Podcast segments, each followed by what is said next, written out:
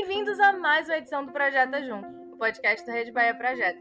Eu sou a Aimee Francine e junto com vocês estou aqui batendo um papo sobre empreendedorismo, marketing e negócios com grandes profissionais de mercado. No papo de hoje, eu vou conversar com Luiz Moreira, Fernando Morgado e Daniel Stark sobre a transformação digital de um velho amigo do mundo inteiro, o rádio. Desde o século XX, há quem duvide do futuro desse meio de comunicação, porém ele segue firme e cada vez mais forte. Em 2019, completamos 100 anos da primeira emissora de transmissão de rádio aqui no Brasil e agora, em 2021, nunca se consumiu tanto áudio como meio de comunicação. A gente que o diga, né? Meus convidados são grandes mestres da área, vão falar muito com a gente sobre o assunto. Vamos nessa então? Bom, primeiro eu queria que vocês se apresentassem para quem eventualmente não os conhece, nossos ouvintes. Então, por favor, Luiz, começando pela nossa prata da casa. Obrigado por fazer as honras.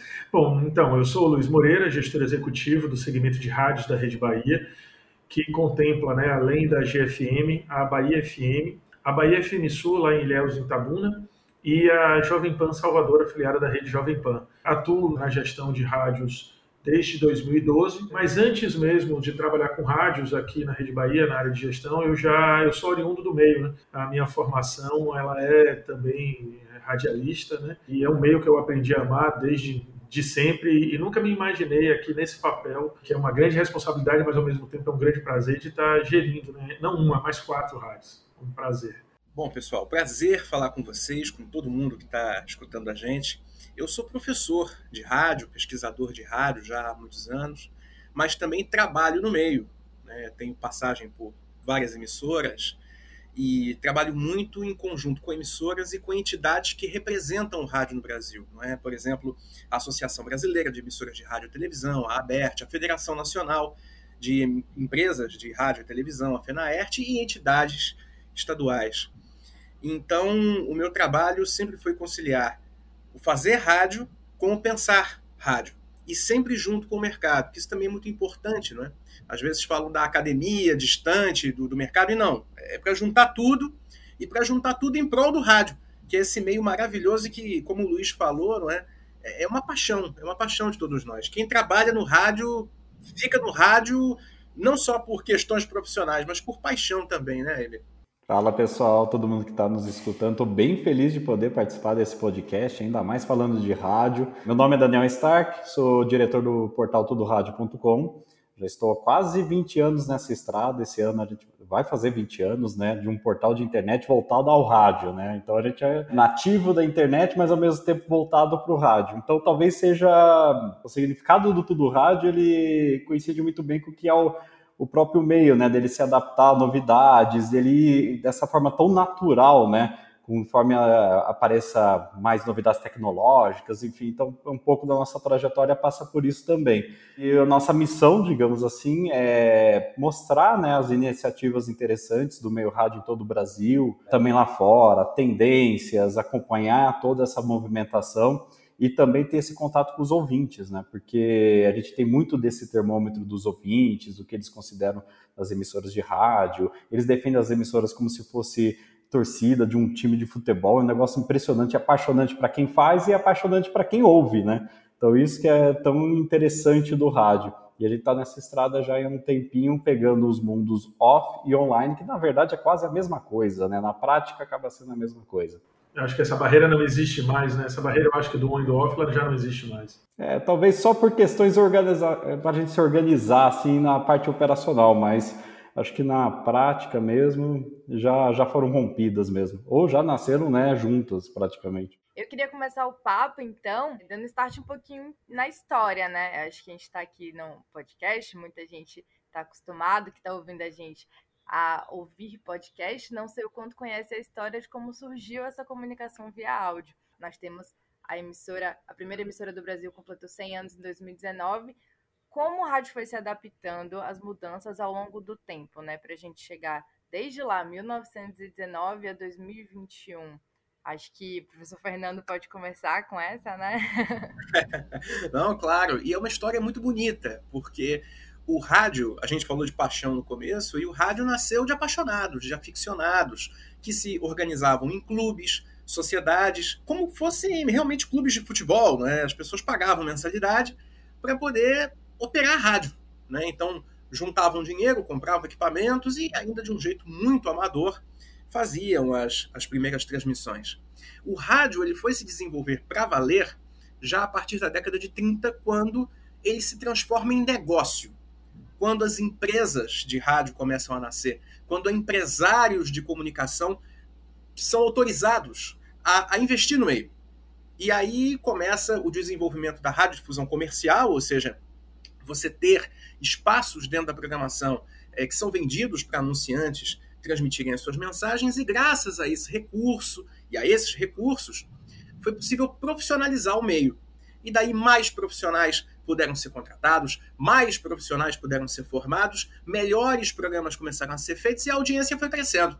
Porque a audiência tem tudo a ver com conteúdo, no final das contas. Não é? é claro que a gente está falando de um tempo que o som do rádio era ruim, era tudo meio estranho, né? muito chiado.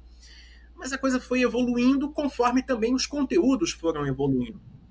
E com o passar do tempo, e sempre com o apoio das empresas, dos anunciantes, das agências, o rádio ele foi ganhando uma força gigantesca, se transformando na mídia mais popular e mais democrática que existe, porque alcança todos os rincões, todos os lares e de graça.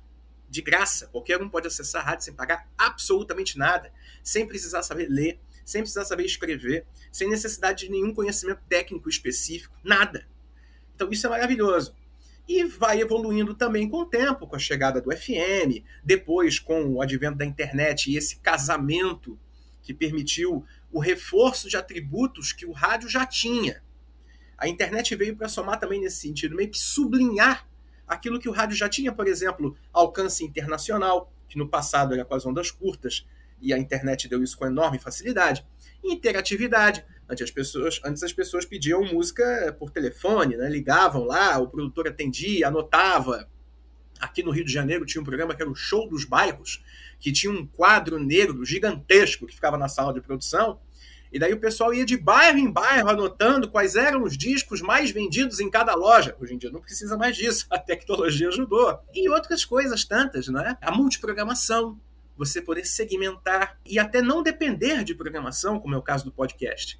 Então, a evolução do rádio, não é, que começa de maneira oficial lá em abril de 1919, ela tem muito a ver com o investimento publicitário, com o investimento dos empresários e com a evolução tecnológica que acabou construindo e fazendo do rádio brasileiro um dos melhores do mundo, sem dúvida nenhuma.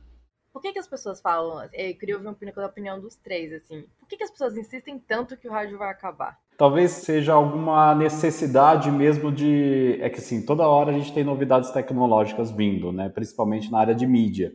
E sempre a gente tem essa sensação de que um, um novo formato de entrega de conteúdo vai substituir o outro.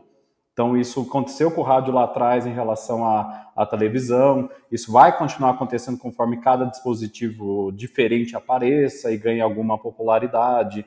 Então, desde agora, recentemente, da entrada do, do aplicativo Clubhouse, por exemplo, já começaram alguns. É, pessoal que analisa mercado, tendências, achando, ó, oh, isso aqui pode ser bom para o rádio, e outros, ah, isso aqui pode ser muito ruim para o rádio.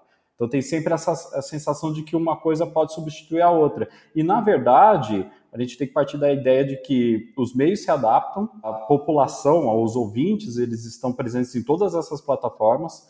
E o rádio ele também vai aproveitando isso porque ele vai até onde a pessoa está. Então ele, por ele chegar fácil, por ele ser democrático, então ele tem, sempre tem essa situação meio que natural de você ir atrás das pessoas. Então, por isso que o rádio é super é, é, trabalha muito bem, principalmente aqui no Brasil, a parte de redes sociais, porque o brasileiro está nas redes sociais. É, ele trabalha bem essa parte de complemento de áudio, que é a expertise dele. Então, tudo que for transmissão, assim, principalmente a linear, que você tem a programação ali ao vivo, vai ser encarado como rádio. Tanto que marcas que não são rádio começam a colocar a palavrinha rádio na entrega de conteúdo ao vivo. Então é, é, basicamente assim, a gente toda hora tenta redefinir o que, é rádio, é, se vai ser substituído ou não, e pelo jeito a gente aqui está completando 100 anos e a história continua, né? É, eu, eu até complementaria esse pensamento seu, Daniel, eu diria o seguinte, é, eu acho que isso cai muito em cima de rádio, né, sobre é, à medida que vão surgindo novos atores nesse, nesse ambiente é, de comunicação, sempre se fala muito né, que o rádio vai acabar, como a Aimee colocou, nunca que a TV vai acabar, que... Por quê? Eu acho também pelo fato de que a rádio ela foi a primeira mídia de massa é, do Brasil. Ela foi a primeira mídia que atingiu um número é, gigante de pessoas. E aí é natural, né, que aí veio o cinema, ah, o rádio vai acabar, veio a televisão, o rádio vai acabar, até porque é, lembro de imagens, eu não vivi essa época, mas imagens a gente tem históricas de que o rádio era a peça principal que reunia as pessoas na sala, né? era, era o principal móvel. E depois esse papel ficou para a televisão. Mas as fotos antigas mostram as famílias sentadas né, nas suas cadeiras, enfim, ouvindo radionovela. Então a televisão ela veio, e isso eu acho até que ganhou muito mais força com a televisão e a partir daí, é, pois é, veio o Spotify, as redes sociais, tudo, o rádio vai acabar, o rádio vai acabar. E o rádio mostrou um poder de adaptabilidade gigantesco. Talvez até porque o rádio tenha suas características, como essas que foram colocadas, de interatividade, né, de penetração, muito enraizadas, muito fortes. Né? Isso que o Fernando colocou também, a gratuidade, é, a facilidade de acesso ao meio rádio. Né? E, então, assim, eu acho até e, e, tem uma outra coisa, nessa, na época que isso ganhou força, era uma época quase que binária, ou é uma coisa ou é outra. Né? Mas uh, de uns tempos para cá, até com o próprio advento da internet, mostrou-se que tudo é possível, tudo ao mesmo tempo agora, né? é, tudo é possível. E as pessoas hoje, elas, é, o hábito de consumo delas mostra isso. Elas são tudo ao mesmo tempo agora. Elas consomem segunda tela, terceira tela de uma forma que até então lá atrás não se tinha essa, esse entendimento de que isso era possível. Né? E acho até que essa discussão sobre o rádio vai acabar, eu já não vejo ganhando tanta força assim como realmente tinha lá atrás. Quando veio. Eu me lembro que quando vieram os Spotify da vida, os Deezers, não, pronto, agora acabou, as pessoas entram no carro, é, o pendrive, eu me lembro dessa discussão quando na verdade não foi nem o Spotify, foi o pendrive, pronto pendrive agora, os carros têm lá, acabou o rádio. E aí eu ouvi de Lulu Santos uma coisa que me marcou profundamente. Ele teve aqui, ele é uma figura aqui presente, a gente fez parcerias como sempre faz quando ele vem aqui, os produtores, e ele teve aqui na rádio para fazer uma visita, fazer umas entrevistas, e aí perguntaram para ele, né? Poxa, você acredita que o rádio vai acabar? Porque agora os artistas lançam suas músicas nas plataformas, né? Tem o pendrive. Ele fez, não, cara, o rádio nunca vai acabar, porque o rádio tem uma coisa que nenhuma outra mídia dá, que é a surpresa. Você ouve rádio, você não sabe qual é a próxima música que vai vir. Ela te surpreende, isso te toca o coração. Quando você vai ali no próprio playlist ou no pendrive, você já sabe o que, é que vai vir a seguir. Então, isso não tem esse lado surpresa, que é bastante sensorial, isso o rádio te entrega de uma forma maravilhosa. Então, isso você não vai ter em outras mídias. Então, isso me marcou muito. E talvez aí esteja, Aime, uma resposta a essa pergunta: por que o rádio não vai acabar? E não fala aqui porque eu sou um apaixonado pelo rádio. Ele toca nesse aspecto, assim, é extremamente surpreendente. Ele se adapta de uma forma espetacular. E você tem no meio rádio conteúdo para todo tipo, né? Você tem desde noticioso, musical, você tem de trânsito. Então, assim, o rádio permite isso. Então, acho que isso é uma característica que vai seguir aí anos e anos e anos. Vai sempre se adaptar. Ela vai sempre pegar os meios e vai fazer dele algo melhor, como tá, estamos vendo hoje com a internet uma confusão que ainda persiste na cabeça de muita gente, que para alguns até parece ponto superado, mas eu acho que ainda tem gente se equivocando. Confundir aparelho de rádio com mídia rádio. Parece uma noção muito básica, mas muitas vezes é essa confusão que usam de base para essa argumentação alarmista de que, poxa, o rádio está acabando. Não é o rádio que está acabando. A forma de consumo de rádio está mudando.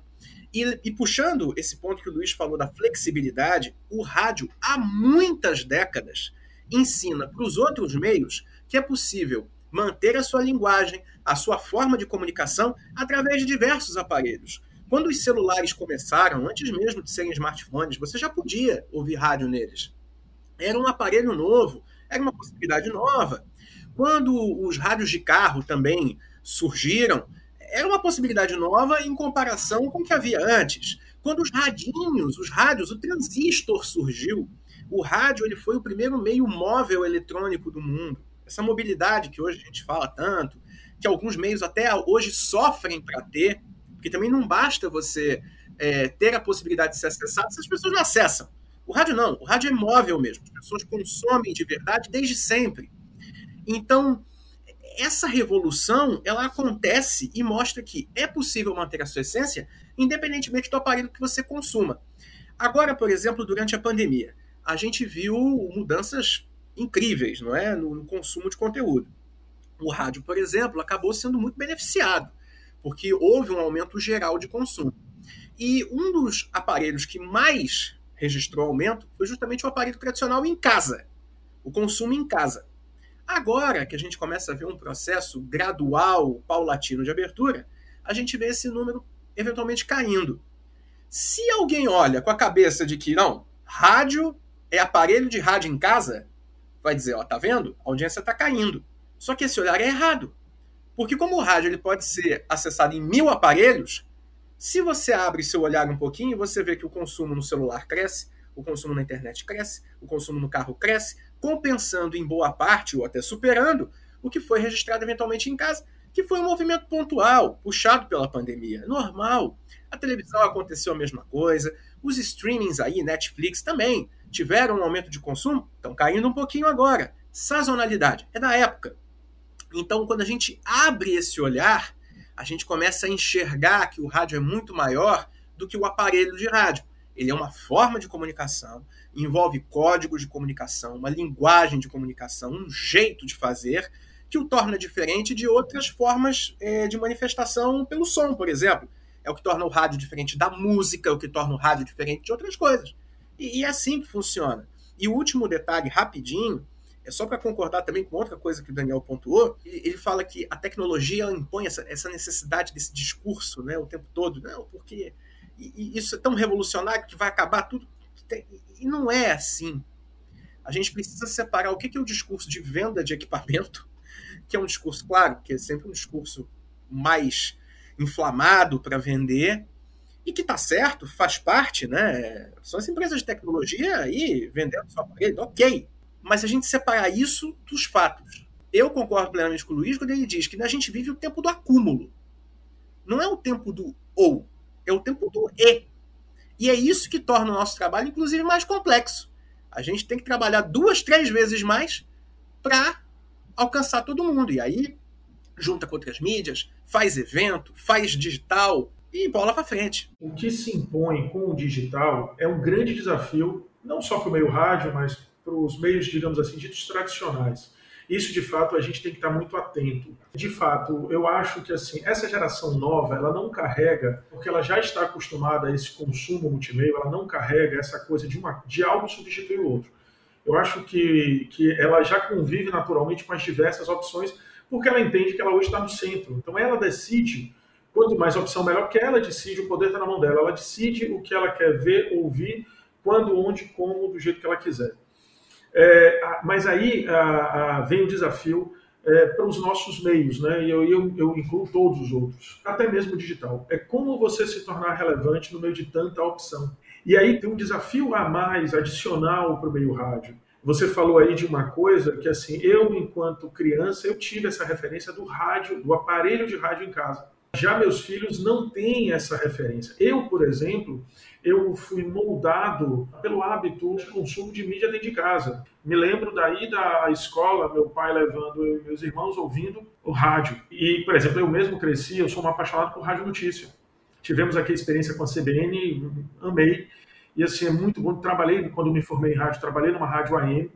E então, assim, a rádio notícia, eu fui forjado o meu consumo de rádio em cima disso. E aí o que é que acontece? Como também a televisão, né? A televisão ditava o nosso horário, o nosso relógio era o da televisão. O depois dos trapalhões, antes do jornal, após a novela, depois do jogo, antes do jogo. Até hoje é assim, mas assim era muito mais forte naquela época. Já essa geração nova, ela não cresceu com essa referência. Meu filho não conhece aparelho de rádio em casa. E olha que assim, eu, graças a Deus, ele tem esse convívio com o meio rádio, porque eu, de certa forma, por trabalhar em rádio, eu mudei o meu hábito de consumo e eu venho ouvindo rádio dentro de casa. Então, quando, dentro do carro, quando eu levo ele para a escola, eu vou mudando, mas eu me deparo ainda com o papai. Eu quero ouvir aquela música. E aquela música ela não está disponível, eu tenho que ir. Aí, aí você tem que ir para as redes sociais. Então, assim, é, existe um desafio enorme em nós profissionais de não só sermos relevantes para o mercado, mas principalmente para essa nova audiência, né? E aí vem aquele, aquele movimento. Não necessariamente eu preciso trazer essa nova audiência para dentro do aparelho, para usar aí o seu termo que eu adorei, Fernando dentro do aparelho. Não, eu vou aonde ela tem que estar, onde é que ela está, eu vou levar o meu conteúdo. E aí você foi muito feliz quando você disse assim, não é que eu vou levar o rádio, mas eu vou levar a minha linguagem. Eu vou se eu me entender como produtor de áudio, de conteúdo até, né, porque o digital permite o audiovisual, eu vou até onde ele quer estar, ou aonde ele, onde eu preciso estar para ser acessível a ele. Então, esse eu acho que é o grande desafio quando eu olho para o meio ao mesmo tempo que eu entendo que a gente vive um, um, excelente momento, porque nunca o segmento de rádio teve tão movimentado assim, seja aqui localmente quanto nacionalmente, aquisições, compras, né, é, entradas de, novas, de novos players nunca teve tanto, e se vê também pelo faturamento né, das grandes do meio. Ao mesmo tempo que a gente vive um bom momento, a gente vive um desafio que está batendo na porta aí, que é exatamente assim, como é que a gente vai se tornar relevante no momento em que na arena tem, muitos, tem, tem, tem muita gente brigando por espaço. E quem determina a escolha já não somos nós, já não somos os veículos, e sim as pessoas. Né? Então esse eu acho que é o grande desafio para todos nós. Isso é interessante porque como o áudio, na verdade, ele não tem essa, assim, a, a briga também, além das pessoas estarem, digamos, é, multitelas, né? A gente tem o rádio tem uma vantagem em relação ao tempo das pessoas, porque a gente tem ainda, enfim, as pessoas são divididas em 24 horas, não tem mais o que fazer do que isso, então o tempo é limitado. E o áudio ele acompanha algumas atividades que outras formas de entrega de mídia não acompanham. E o mercado, no geral, lá fora também, passou a redescobrir isso. A sensação que eu tenho é que o consumo não é assim, não é direcionado. Não, o ouvinte não fica, ou o consumidor de mídia, ele não fica pensando, ah, estou ouvindo rádio agora, estou vendo televisão agora, estou é, consumindo vídeo digital agora. Mas o mercado, sim. O mercado ele quer determinar, não, o consumo é aqui, o consumo está ali, então agora eu redescobri o áudio, por mais que o áudio sempre esteve aí isso que é interessante também pensar. Qualquer estratégia publicitária, qualquer estratégia de campanhas, qualquer tentativa de medir o consumo, ele é multimídia, ele é multiplataforma, ele é omnichannel. Ele precisa ser pensado dessa maneira. Até porque o próprio rádio, como o Fernando colocou, o Luiz colocou, ele também não é mais aquela caixinha de tem a receptor em FM ou em AM ele é isso também, a gente não pode deixar o dial de lado, ele é muito relevante no dia a dia das pessoas, as pessoas até às vezes não percebem se estão conectados ou estão no offline. E ele também é a novidade, onde talvez a gente puxe esses públicos novos que talvez não estejam acostumados com a frequência, como por exemplo uma smart speaker. Então, assim, o desafio grande sempre está de como o rádio vai se posicionar para esse público dele onde esse público dele está e o que, que eu vou entregar para ele. Às vezes, assim, públicos mais jovens, eles não estão no rádio, não estão acompanhando o rádio, o conteúdo de rádio, que às vezes o rádio também não está interessado nele em alguns mercados. A gente deixa de fazer um conteúdo para essas pessoas. Mas não significa que é um problema do meio ou do formato de linguagem, porque a gente pega assim, não só aqui no Brasil a gente tem vários exemplos, mas lá fora também de públicos mais novos acompanhando o rádio mas ele não vai falar, ah, estou ouvindo a FM tal, frequência tal. Ele vai, às vezes ele menciona a marca, né? E não relaciona, às vezes, a palavra rádio, e sim áudio. Então, é esse desafio. O, o, o, trabalho do rádio ele vai acabar sendo cada vez mais híbrido. E a medição, é, o acompanhamento, tudo isso passa por um formato híbrido. E isso, na verdade, é muito empolgante, né? A gente tem possibilidades, em vez a gente tentar matar as coisas e falar, ah, isso aqui não vai mais acontecer, mas a gente enxergar isso como, olha, é uma oportunidade de crescimento e de evolução que tem sido feito de uma maneira natural até agora, é muito grande. Isso, na verdade, é muito empolgante para todo mundo que está, o mercado, ouvintes e quem faz rádio. Tem um, um ponto fundamental que tem a ver com essa história do acúmulo, do consumo de mídia, que é a competição por tempo. Os veículos de comunicação todos precisam entender, de uma vez por todas, que a nossa luta, nossa enquanto profissionais, é, é pelo tempo das pessoas. E esse tempo, a conquista desse tempo, ela passa pelo dial, pela internet, por evento, seja o que for. É a forma como o público, como consumidor se relaciona e gasta tempo com a gente, porque é o tempo, inclusive, que serve de base para a medição dos indicadores de resultado, dos indicadores de audiência. Né? Se você pegar A medição de audiência, que é feita pela Cantar, por exemplo, o indicador tempo médio, tempo de consumo, ele é a base do cálculo. Então, isso é só um exemplo do que, que representa. E no digital, o tempo também ocupa um papel fundamental. Acredito, inclusive, que o mercado tem que ver com mais carinho no campo do digital o valor da métrica de tempo médio. Porque muitas vezes ficam só preocupados com, enfim, page views e tal. E o rádio ele tem números de tempo médio que eu não, eu não, sei se outra forma de comunicação possui no ambiente digital. E isso tem a ver com retenção, tem a ver com fidelidade, são atributos importantes. Agora, para lidar com tudo isso, tem dois pontos que eu considero fundamentais. O primeiro, tem que partir também do veículo, que é o olhar estratégico. Por parte dos gestores, dos profissionais, dos acionistas, enfim, de entender que o seu negócio não é só rádio. Né? Foi-se o tempo que uma emissora de rádio se definia por isso. Nós somos uma emissora de rádio, nós temos uma concessão otorgada pelo governo, é assim que funciona e tal. Com a internet, todo mundo é no mínimo bimídia, no mínimo. Né? Então é rádio e internet, mas no mínimo, porque as rádios são produtoras de eventos, são, é, é, enfim, realizam projetos especiais das mais diferentes formas.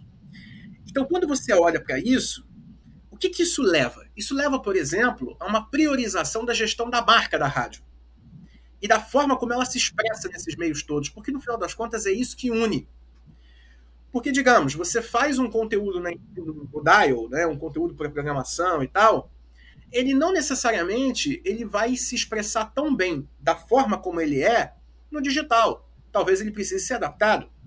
Talvez ele precise ser, no mínimo, editado para virar um bom podcast. E aí o que, que amarra?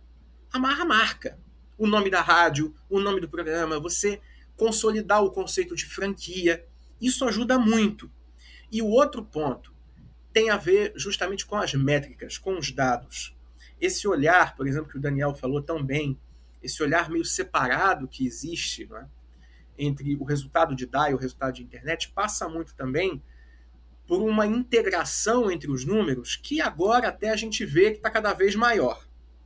Assim, a gente vê, inclusive, até o próprio esforço da e Bop Media em juntar isso para o futuro. A gente já tem notícias aí de fora nesse sentido. Isso é muito bom.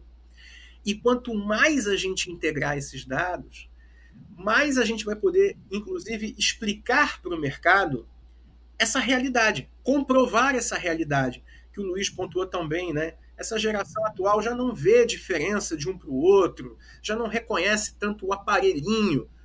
A, a vida integrou porque o usuário integrou. Então, a forma como a gente transforma esses hábitos em número também precisa ser assim daí sim, eu acredito que a gente consegue fechar esse ciclo e consegue amarrar e encerrar de vez essas polêmicas até com relação ao futuro do rádio.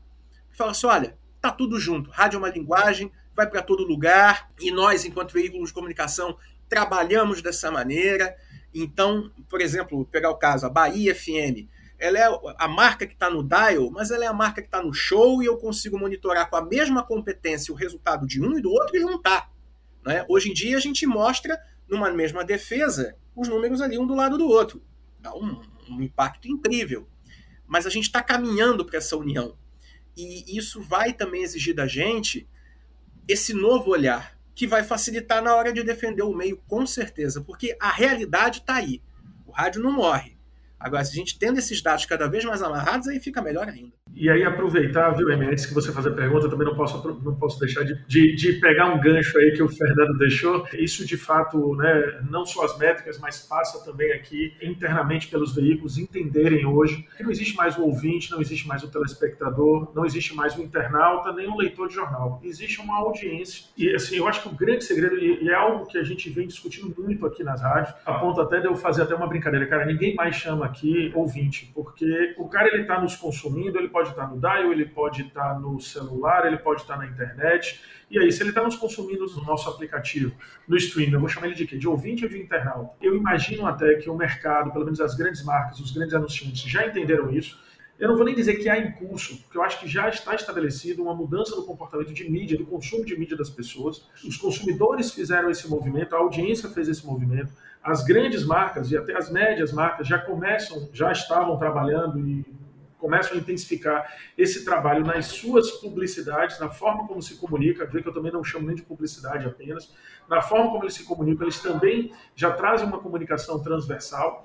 E os veículos precisam agora embarcar nisso. Porque quando você começa a enxergar não mais o seu ouvinte, mas a sua audiência, você começa a entender que ele não só lhe consome no meio tradicional, ele também lhe consome no stream, ele consome aonde for, e você começa a estruturar o seu conteúdo para proporcionar a ele, em que plataforma seja, a melhor experiência. Metade das coisas que eu tinha planejado vocês trouxeram para pauta, então tá tudo certo, tá tudo ótimo. Mas uma das coisas que eu, enfim, que para mim foi um gatilho importantíssimo aqui é quando a gente fala da audiência consumindo as coisas meio que sem jornada que antes a gente fica muito atrás da jornada, primeiro ele faz o quê, depois ele faz o quê, e nesse e recentemente a gente fez um trabalho até de buscar um pouco mais isso efetivamente dentro da companhia e a gente percebe que ao mesmo tempo que a pessoa está vendo TV, ela está assistindo um vídeo no celular, já, daqui a pouco ela já trocou de aplicativo, tá? Ao mesmo tempo que ela vê jornal, consumindo uma outra coisa e não existe mais esse meio termo de primeiro aqui, depois lá, né? E uma das razões que a gente conseguiu identificar através desse público, que é extremamente novo, que vocês trouxeram também no papo de vocês, é a necessidade de escolha. Que é, por que, que eu prefiro, eventualmente, assistir um programa de televisão na Globoplay e não na Globo? Porque eu escolho o horário que eu vejo aquilo porque eu consigo consumir no meu momento, não no momento que a TV quer. Eu vou fazer logo duas perguntas juntas, que é como é que o, o rádio ele se prepara para lidar com isso, que essa necessidade de escolha muitas vezes é, quem está ouvindo ele adora o conteúdo, o conteúdo de rádio ele tem uma proximidade com quem está ouvindo que é incrível assim. E então como é que se adapta ao momento né, dessa nova audiência. E a segunda é sobre anunciante. Vocês trouxeram algumas vezes que o faturamento vem crescendo, que está consolidado, que as empresas estão entrando e que as pessoas têm observado isso e que isso não, diferente do que se falou pelo menos num período atrás, não está acabando. O que que efetivamente né, esses anunciantes podem fazer nessa nova era digital do rádio? Como é que o rádio entra nesses novos modelos de marketing, nas coisas que as empresas estão procurando? Onde a gente tem, como vocês também falaram, streaming, assistente virtual na casa das pessoas, e isso ainda não necessariamente está conectado ao rádio, mas pode vir a estar no futuro. Como é que esses anunciantes se posicionam dentro dessa, dessas novidades, dessa inclusão do rádio no, no mundo digital, assim? É, eu, eu acho interessante tudo. É, você até comentou sobre as smart speakers, né? Que é engraçado que um, nos mercados onde elas estão mais maduras, mais presentes, né? No, no, nas residências ou no, nos ambientes, o rádio é um dos maiores beneficiados, se não a maior mídia beneficiada, porque é muito buscada. É engraçado que a gente tem um, uma situação de que é, alguns conteúdos que vão ao ar em alguns determinados horários, mesmo com a opção de escolha, as pessoas buscam, porque sabem que aquele momento tem alguém ao vivo né, ali para fazer companhia. Então é um, é uma situação muito engraçada que o rádio vive, que é, ok, agora eu preciso disponibilizar a opção para o ouvinte poder escolher a hora que quer acompanhar, se ele perdeu alguma coisa ou no horário melhor que é para ele, mas ao mesmo tempo eu preciso também manter a programação é, linear, porque muitas pessoas procuram a rádio como até companhia. É muito doido. Então você tem, a gente acaba não pautando exatamente a rotina das pessoas, elas vão parar para ouvir um programa de rádio naquele momento, porque o rádio ele já acompanha a, as outras atividades das pessoas, seja trabalhar, estudar, enfim, no lazer. Então a gente tem essas duas frentes. Então por isso que a gente cresce muito no streaming nesse formato de entrega ao vivo. Ele cresce. E ao mesmo tempo com a internet a gente consegue, outra vez pelas smart speakers, por um portal, por um aplicativo, pela primeira vez disponibilizar um conteúdo que a pessoa pode acompanhar em outro momento. E aí abre outras frentes também. Eu disponibilizo esse conteúdo igual que foi ao ar, ou disponibilizo em outro formato adaptado para essa linguagem acompanhar para acompanhar depois. E a resposta, às vezes, é as duas coisas. Eu preciso, então, disponibilizar o conteúdo que foi ao ar, porque a pessoa perdeu aquilo lá que estava por causa de horário, por qualquer outra necessidade, e ao mesmo tempo eu, posso, de repente, disponibilizar no formato de podcast, que é mais livre, que é diferente, que a linguagem estabelece outros, digamos, outro modelo, né? Então, assim, o trabalho é maior, mas porque as possibilidades são maiores eu tenho muito receio de quando a gente começa a tentar também, ah, agora o, o público deseja acompanhar aquele conteúdo na hora que ele quer. Ok, isso é, é um ponto que é verdade, só que ao mesmo tempo também existe a fadiga de procurar alguma coisa. Então ele também tem que atender isso. Então, vira e mexe, até as plataformas como o Netflix, ele começa a desenvolver uma ferramenta para que ele te jogue o conteúdo e você receba ele de forma passiva. Porque às vezes cansa ficar procurando coisas em catálogos infinitos. Parece que está todo mundo fazendo algo que o rádio, na tentativa e erro, vai fazendo já. Ele já jogou o podcast lá no início, ele já viu que, ok, isso aqui é um podcast, isso aqui é a programação que foi disponibilizada ao ar que ficou gravada para a pessoa acompanhar. Ah, também vira o vídeo, ok. A programação linear ao vivo também segue. Música também, porque eu acabo sendo também tendo um papel de curador do que é sucesso, do que é, é novidade, então que, que vou te surpreender o, o, a audiência. E, por fim, a companhia, porque eu sei que ao ligar o rádio tem alguém fazendo uma programação para mim, então algo vivo. Então, é, é, são um monte de coisa que está no ar que o rádio, eu, anunciante, vai ter que pensar com calma no que, que é, o que, que ele quer atingir, como que vai funcionar isso, para não deixar também ninguém pelo caminho. Porque a gente está com uma, várias gerações acompanhando mídia, ao mesmo tempo que dá mais trabalho, a, o anunciante ele também vai ter mais oportunidades, como, por exemplo, o streaming, a gente vai conseguir fazer filtros por geolocalização, você vai poder separar vários breaks, vai poder fazer breaks em momentos diferentes, então a possibilidade cresce. Posso fazer, de repente, uma propaganda específica para quem ouve a rádio X só na Alexa, por exemplo. Ou, de repente, por um portal. Então, é, é, abre, é, a gente cria vários canais numa programação que só estou falando só da ao vivo. Então, aí ainda tem o podcast, ainda tem o portal. É, é algo que vai muito longe. Complementando aí, tem um detalhe. Eu acho até para trazer um pouco aí a, a raiz da pergunta de Aimee, facilita muito para o meio rádio o fato do custo de produção ele ser muito mais barato do que teoricamente em outras mídias. Então a gente tem é, a adaptabilidade do meio rádio para os momentos que o mercado ou o consumidor, a audiência, ela pede, é muito mais rápida porque realmente o custo de produção é mais barato se comparado né, aos outros meios. A gente vê hoje um movimento muito grande, isso surge lá na internet, nos portais, né? Você tem a mídia X, mas você começa a ver o mercado comprador de, de outros tipos de mídia, né, Emer? Isso já começa a acontecer também no meio rádio. Você tem né, uma força ainda grande, a representatividade do share ainda da mídia X, ele é alto no rádio, mas se você olhar o filme dos últimos anos, você começa a perceber que começa a ganhar relevância outras receitas, que não necessariamente o spot de 30. Mesmo o spot de 30, ele já começa a apresentar algumas variações, né? E aí começam a surgir desde ações promocionais, que o rádio carrega muito isso, né? As ações de rua junto aos seus ouvintes. Então, você tem os formatos de ação promocional, você tem os publi editoriais, os conteúdos, os programetes, as colunas, os testemunhais. Então, quando você olha e vê o portfólio, o cardápio é, o portfólio de produtos que o meio rádio apresenta, eles são né, vai muito mais do que a mídia X. Não que essa seja uma característica exclusiva da rádio, não, os outros meios têm, mas a, a gente consegue abrir outras frentes e atender a demanda do mercado mais rapidamente, porque o custo de produção ele é quase inexistente em determinados formatos até. Né? Então, isso eu acho que os profissionais do meio rádio, eles, eles têm essa habilidade exatamente por conta disso. Então, a gente consegue responder de forma mais rápida. Então eu vejo assim que é meio que uma triangulação, sabe? É, é nosso do movimento, mas é também do mercado. O importante é a rádio seja de qualquer tamanho, né, Daniel e Fernando? Seja até rádio lá do interior, porque não tem aquelas premissas, aquelas regras, assim, aquelas coisas tão fechadas assim. Se permite, pô, você quer anunciar, você quer que a rádio no final de semana se transforme em seu nome, você quer chamar lá XPTO FM no final de semana? Vamos. Você quer trazer o seu, o seu cara para fazer conteúdo aqui com a gente, bater uma bola no editorial? Vamos. Enfim, N maneiras. E o digital, pô, vem para catapultar isso a um milhão. Você poder fazer transmissão simultânea na internet, você poder materializar em, em, em visual aquilo que se vê na rádio. Então, isso é maravilhoso. E olha, no fundo, como que baseando tudo isso, né? Porque tem essas questões da proximidade, da agilidade, que são atributos históricos do meio, mas vai que a gente tem aqui algum ouvinte mais cético, algum ouvinte que pense, não, mas a internet também tem isso, a internet está próxima, a internet é ágil. Só que tem um detalhe: o rádio ele tem um ponto fundamental que as pesquisas mostram isso com muita clareza, que é a credibilidade.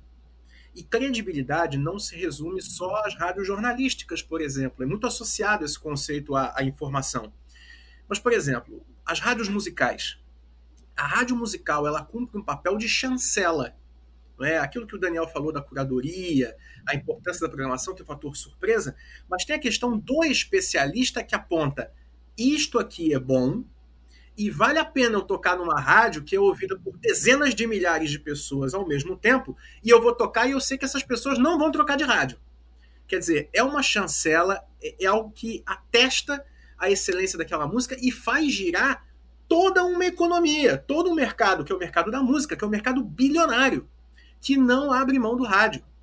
Estava conversando esses dias com, com uma pessoa importante de gravadora e, e fala: olha, todos os meus artistas, mesmo os mais jovens, quando a gente está trabalhando eles, começando, a primeira coisa que eles perguntam é: quando é que vai tocar no rádio? Quando toca, o que, que o sujeito faz?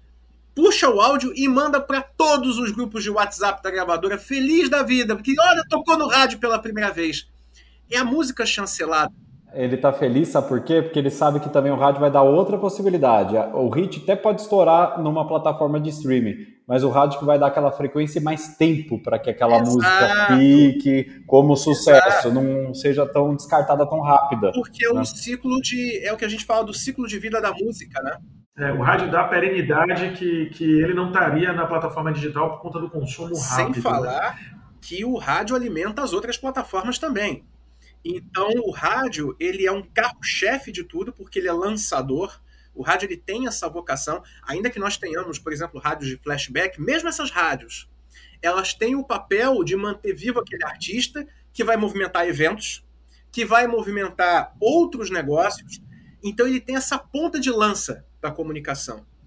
E se isso faz a diferença num mercado bilionário como o musical, que dirá em todos os outros setores, por exemplo, o varejo, o varejo, por exemplo, eu estou falando com vocês direto do Rio. Rio de Janeiro, a relação do rádio do Rio com o varejo é uma relação muito próxima.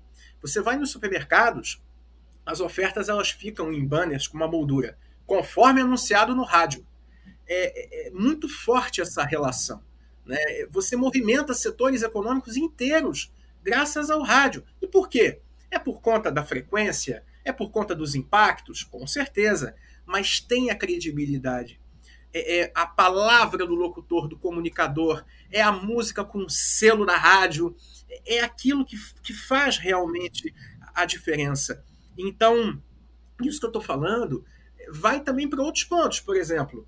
Né, o, o Luiz falou muito bem sobre a questão daí da comercialização de rádio. Hoje em dia, é muito bom observar que as grandes rádios, pelo menos, de todo o Brasil, elas já cada vez mais elas focam na venda consultiva de mídia. Né? A figura do tirador de pedido, do sujeito que fica ali do lado do telefone só esperando o pedido chegar, já não é mais a, a realidade plena. Né? Você tem as emissoras criando, as emissoras oferecendo soluções, sendo de fato parceiras. Que isso também é preciso credibilidade, não é? Uma equipe de rádio. Não, eu vou confiar neles, que eles vão criar um projeto bom, porque eu, porque eu tenho certeza, porque tem a história daquele veículo, tem resultado entregue, tem eficiência comprovada. E daí a rádio, por conta dessa credibilidade, dessa flexibilidade, dessa proximidade, consegue trazer soluções com um resultado e com um tempo que nenhum outro meio consegue. Porque, de novo, a credibilidade faz muita diferença, muita, muita diferença. Então, essa questão sob medida, de pensar a realidade do cliente de um jeito específico,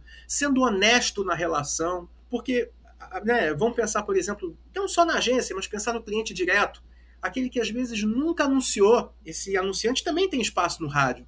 E às vezes ele chega no veículo e não sabe nem por onde começar. E daí a emissora com honestidade vira, olha, porque às vezes a pessoa fala, não, eu quero anunciar nesse programa porque eu gosto, porque eu ouço. Você olha, mas talvez essa não seja a melhor solução. Talvez até num horário é, diferente, um horário que seja melhor. Isso é honestidade, isso é credibilidade, isso faz toda a diferença. E quantos exemplos a gente tem no mercado de empresas que começaram pequenininhas e que começaram a anunciar, se transformaram em gigantes e não largam o rádio de jeito nenhum. Anunciam na novela das nove, anunciam no Jornal Nacional, mas não largam o rádio porque sabem a força que tem. Então, essa credibilidade nas relações ela é fundamental e o rádio tem isso. É, você falou uma coisa aí que eu queria reforçar, que é a questão da chancela, porque isso novamente traz a oportunidade até da gente é, exemplificar, né, com mais uma mais um fato, é, o quanto é, o rádio e o digital, a internet, elas coexistem, né? Essa questão mesmo que você trouxe da, das plataformas, né, das playlists, do cara que ouve vai na plataforma. É, acontece, e me parece até que é muito, isso é muito forte no Brasil. No Brasil, a relação, é, o, o, digital e o rádio, é, ela tem umas particularidades, umas características. Por exemplo, essa questão mesmo da, da internet, das playlists, né, dos, das plataformas de música, elas meio que elas é, é um processo que é retroalimentado, né? Elas alimentam o rádio como o rádio também se alimenta delas para fazer a sua playlist. Há poucos dias conversando inclusive com o nosso programador. Fazer programação de rádio ele é uma ciência. Os nossos programadores inclusive eles ficam ali numa sala isolados assim, porque eles precisam de uma concentração, porque realmente você ali casar música, conteúdo, né? Uh, para reter e ter quanto maior um tempo maior que seja a atenção desse, da, da audiência da, é muito grande. Então, realmente precisa ser um, um especialista. E aí ele dizia, ele estava comentando comigo isso, é, que antigamente você tinha a novela, né, é, era, era uma grande referência para formar a grade musical da rádio, a Crowley, evidentemente, e a pesquisa em campo, ou seja, ir lá nos bairros para ouvir o que, é que a galera está ouvindo. Né? E ele falou assim, Luiz, Hoje, é, eu acrescento aí como um item forte as playlists. São as playlists que me indicam o que, é que a galera quer ouvir. Então, ali eu pego muita coisa para compor a grade de programação. Por outro lado, quando você vai olhar as playlists, as principais, muitas que estão ali listadas, as músicas, são aquelas que estão tocando em rádio. E aí você vê o, o que é que acontece. E, e, e, aí eu trago o exemplo do que aconteceu com o cantor Gavin James, com aquela música Hours. É um exemplo exatamente claro disso que eu estou é, trazendo. Ele veio há uns 3, 4 anos atrás, né? Uh, e fez um, um roadshow em alguns programas de TV para lançar o seu trabalho. Não estourou, não estourou. Não foi realmente em grandes programas, foi em programas menores, não estourou. E aí, um pouco tempo depois, uma das músicas, que é essa Always, ela toca numa das séries da Globo. E aí essa música, ela entrou na rádio. E aí, a partir da entrada dessa música na rádio, esse, a, a, o Gavin James, essa música, ela começou a pontuar na playlist. E aí apareceu outra música dele, que eu não me lembro agora qual foi o nome, umas duas ou três. E essas duas ou três voltaram para a rádio. Tanto que aí ele voltou para fazer um roadshow novamente no Brasil. E aí aparecendo em programas, inclusive da Globo. E aí eu estava lendo um artigo exatamente falando sobre isso, dando esse exemplo e dizendo, olha, o que, que acontece? qual é a jornada, para pegar uma fala até de Aimee, né? A gente talvez não sabe qual é a jornada do, do, da audiência em relação aos multimeios, mas a gente sabe mais ou menos detectar qual é a jornada dele quando envolve plataformas musicais e rádio. O que, que acontece? É aquilo que o Fernando colocou. Ele ouve na rádio e ele gosta, aquilo chancela. Aí ele vai e vai descobrir, vai nas redes sociais, na, na, nas plataformas digitais, para buscar a discografia desse cara.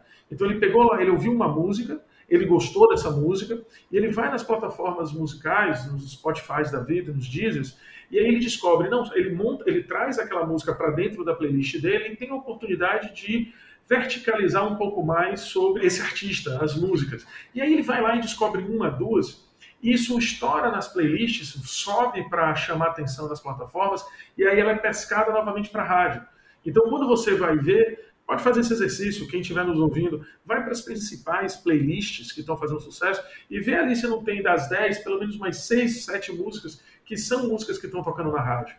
Então, é, é, essa coexistência é bacana de se ver, né? Não, e tem, e tem um exercício que dá para fazer, pega essas músicas e anota algumas delas e veja, ah, tem algumas que tocam em rádio, tem umas que não, e vê quanto tempo cada uma fica lá no playlist para ver.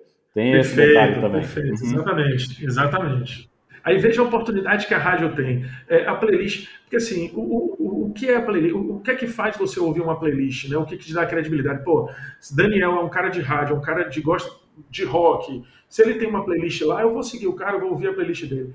E aí vem a rádio, pô. Então, eu ouvi uma playlist da GFM, é como se eu tivesse, eu estava falando isso para esse programador. Cara, você fazer uma playlist e jogar no, no, numa plataforma, olha a responsabilidade que é. Porque você está dizendo o seguinte, cara, eu estou te dando. Fazer uma playlist de samba, Bahia FM.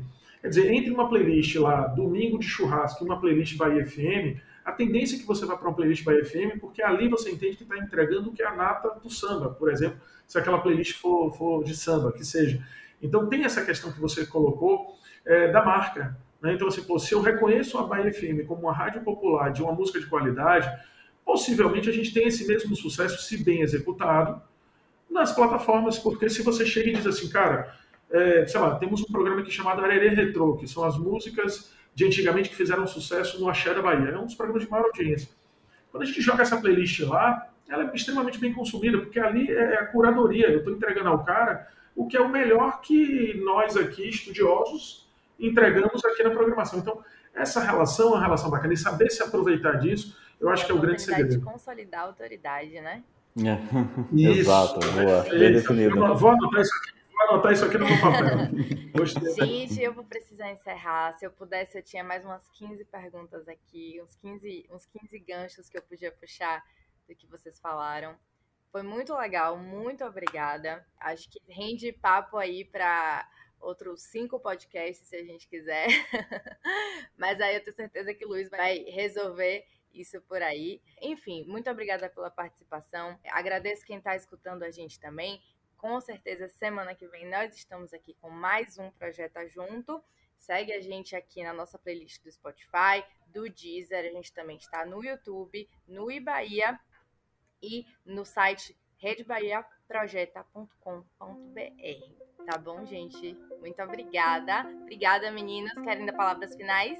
Também agradeço o convite. Obrigado, Aime. Obrigado à Rede Bahia, a, todo, a todos. É sempre prazeroso falar de rádio e aprender mais também sobre o que a gente gosta tanto. Né? Essa troca de figurinhas é essencial.